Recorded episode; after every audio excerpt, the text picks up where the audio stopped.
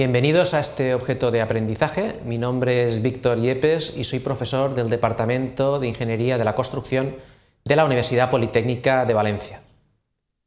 ¿Qué son los pilotes de hormigón pretensado? ¿Para qué sirven?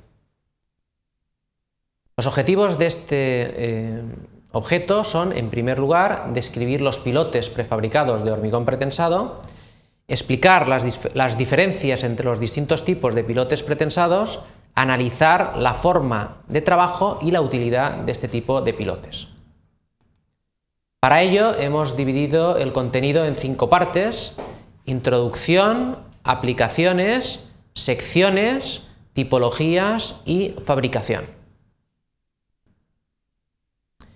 Los pilotes prefabricados pretensados presentan una mayor resistencia a flexión y a tracción respecto a los de hormigón armado.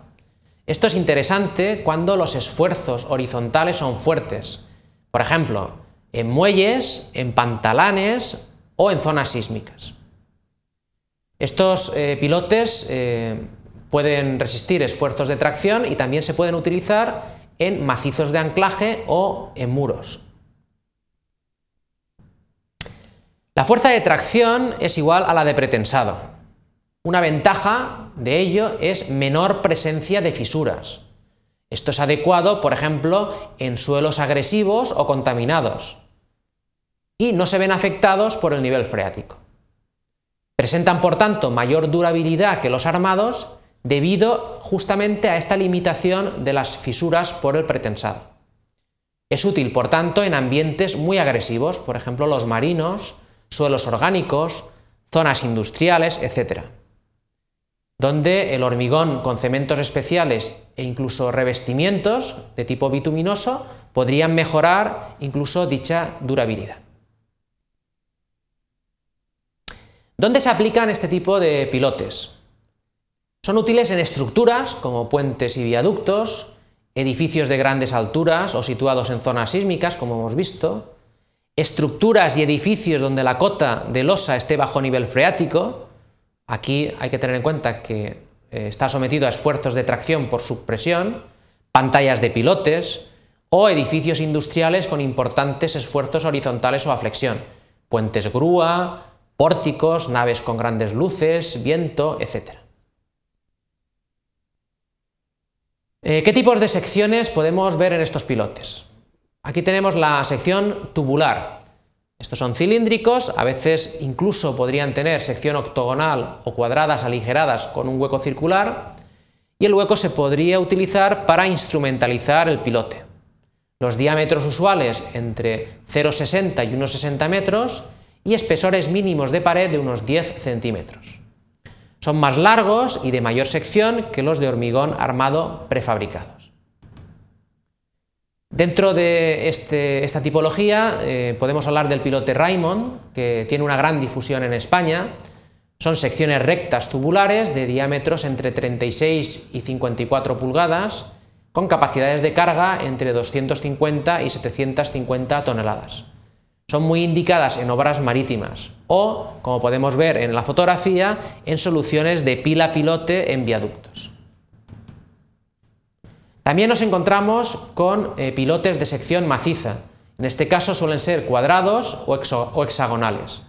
Son dimensiones similares a los prefabricados de hormigón armado y se sustituye la armadura longitudinal por cables o alambres de pretensar. La armadura longitudinal suele ser de mínimos, en este caso normalmente del 2% de la sección de hormigón. ¿Qué tipologías tenemos? Pues tenemos los pilotes pretensados con alambres adherentes.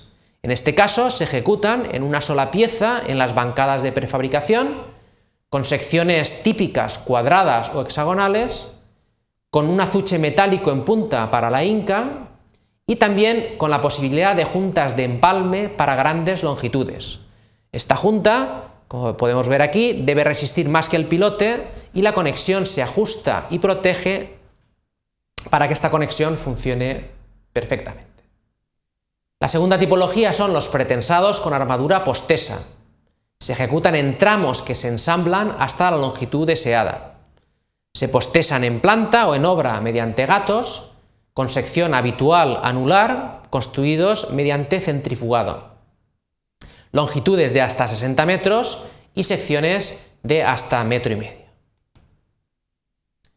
En cuanto a la fabricación, esta se realiza eh, mediante armadura transversal formada por una armadura pasiva en espiral.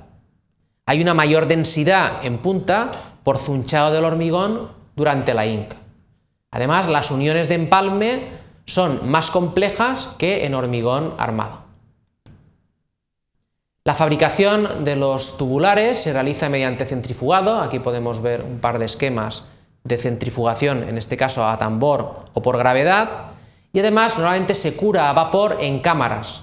Esto permitiría la inca prácticamente a las 72 horas. Como conclusiones, decir que estos pilotes eh, presentan una buena resistencia a flexión y tracción y por tanto mejor que los eh, pilotes de hormigón armado, los hormigones, eh, los eh, pilotes presentan una mayor durabilidad y son aptos en terrenos muy agresivos. Además, hay una posibilidad de hincar estos pilotes en 72 horas siempre que se haya realizado un curado al vapor. Están dimensionados, además, para los esfuerzos de hinca y existe la posibilidad de empalmes para mayores longitudes. Muchas gracias por su atención.